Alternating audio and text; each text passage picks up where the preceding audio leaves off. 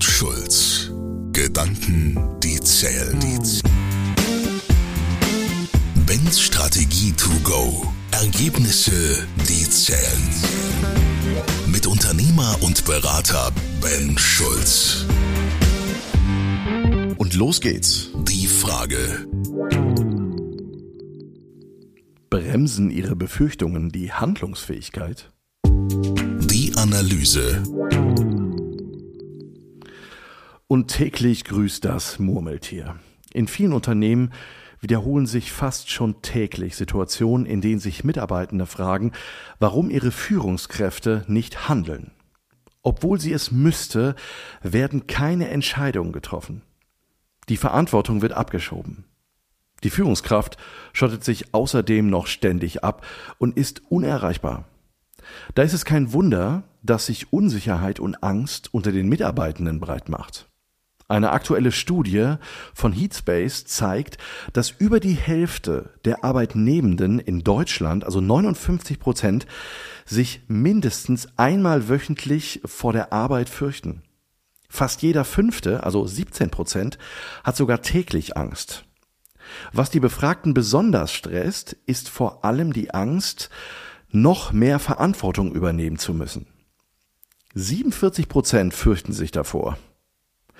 Das liegt nicht zuletzt daran, dass die Führungskräfte eben keine Verantwortung übernehmen und nicht handeln. Warum sind Führungskräfte scheinbar handlungsunfähig? Nur in den seltensten Fällen können Führungskräfte wirklich nicht handeln, weil es zum Beispiel an Ressourcen, Budget oder Freigaben von oben mangelt. Viel öfter bremst sie sich aber selbst aus. Einige Führungskräfte befürchten teilweise so sehr, Fehler zu machen oder Risiken einzugehen, dass sie in einer regelrechten Entscheidungsstarre fallen. Die Furcht vor negativen Konsequenzen macht sie handlungsunfähig und lässt sie zögern, notwendige Schritte zu unternehmen.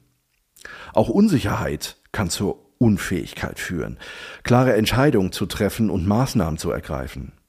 Die Gründe für Handlungsunfähigkeit liegen meist in Emotionen, über die man nicht gerne spricht. Schon gar nicht als gestandene Führungspersönlichkeit. Fakt ist aber, dass Führungskräfte handlungsfähig sein müssen.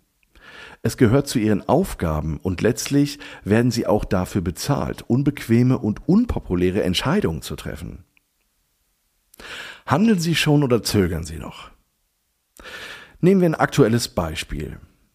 Trotz Fachkräftemangel und einer in vielen Teilen boomenden Wirtschaft werden in Unternehmen Stellen abgebaut. Ja, es ist unangenehm, jemanden zu kündigen. Glauben Sie mir, ich spreche hier aus eigener Erfahrung. Niemand kündigt gerne seinen Mitarbeitern. Und es ist alles andere als leicht zu entscheiden, wer dann nun gehen muss.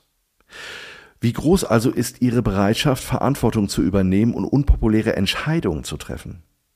Wie gehen Sie damit um, wenn zehn oder mehr Prozent der Stellen gekürzt werden sollen? Ein Teil davon geht vielleicht die nächsten Jahre in Rente oder hätte ohnehin vor, das Unternehmen zu verlassen. Doch was ist mit dem Rest? Jetzt fangen direkt die Ausreden an, um die Entscheidung nicht zu treffen. Es ist zum Beispiel die Rede davon, dass die verbleibenden Mitarbeiter das Arbeitspensum nicht auffangen können. Ich bitte Sie, vielleicht sollten einige einfach nur damit aufhören, Dienst nach Vorschrift zu leisten oder endlich anfangen, überhaupt zu arbeiten, statt Zeit totzuschlagen. Und sehr beliebt ist, dass man Teams nicht auseinanderreißen möchte. Und nicht zu vergessen, sorgen Kündigungen meist für eine komische Stimmung, die dann von den Führungskräften aufgefangen werden muss und so weiter und so fort. Die Antwort, die zählt. Was können Sie als Führungskraft tun, damit Sie in Ihre Handlungsfähigkeit kommen? Schauen wir uns das in unserem Beispiel mal anhand von vier Kompetenzfeldern an. Zur Fachkompetenz brauche ich nicht viel sagen. Schließlich sollte jede Führungskraft über die fachlichen Kompetenzen verfügen, eine Entlassung durchzuführen. Die meisten haben das im Lauf ihrer Karriere schon mehr als einmal getan. Auch in Sachen Methodenkompetenz sind viele gut aufgestellt. Die grundsätzlichen Entscheidungen in welcher Abteilung auf welche Position verzichtet werden kann, ist oft schnell und einfach getroffen. Denn wer braucht im Recruiting noch fünf Leute, wenn doch ohnehin niemand mehr eingestellt werden soll? Jetzt allerdings kommen wir zu den Kompetenzen, bei denen Führungskräfte an Handlungsfähigkeit einbüßen. Wenn die soziale Kompetenz gefordert wird, kommt es oft zu Befürchtungen gegenüber einzelnen Mitarbeitenden. Natürlich lässt sich immer ein Grund finden, eine Person nicht zu entlassen. Er ist so ein netter, höflicher Mensch. Sie wird sich schwer tun, eine neue Stelle zu finden. Der ist noch mitten im Hausbau. Sie ist doch gerade erst mit der Ausbildung fertig und so weiter und so weiter. Doch sind wir mal ehrlich. Die meisten dieser Argumente zählen nicht. Sie sind nur Ausflüchte, damit die Führungskraft nicht die Verantwortung übernehmen muss. Grundsätzlich gilt es, sowohl die Gruppe als auch die Einzelnen im Blick zu behalten. Es gibt Situationen, in denen mag die Führungskraft eher für das Individuum entscheiden, weil es die Gruppe nicht gefährdet. Aber es gibt andere Situationen, in denen sie sich für eine Gruppe entscheiden muss, um diese zu schützen.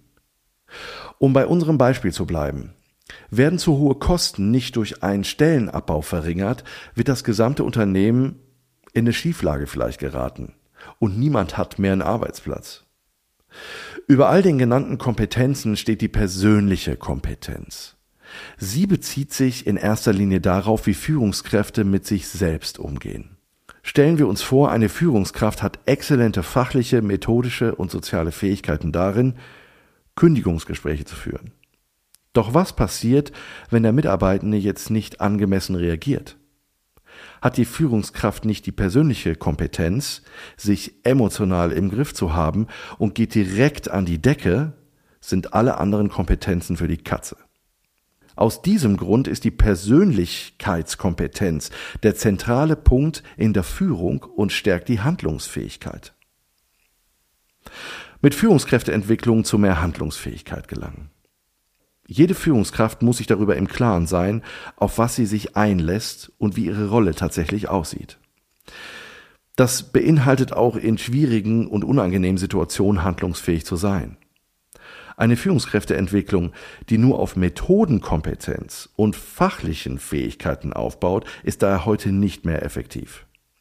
Die Führung verlangt nach neuen Kompetenzen, die sich vor allem auf kommunikative und soziale und persönlichen Aspekten bezieht.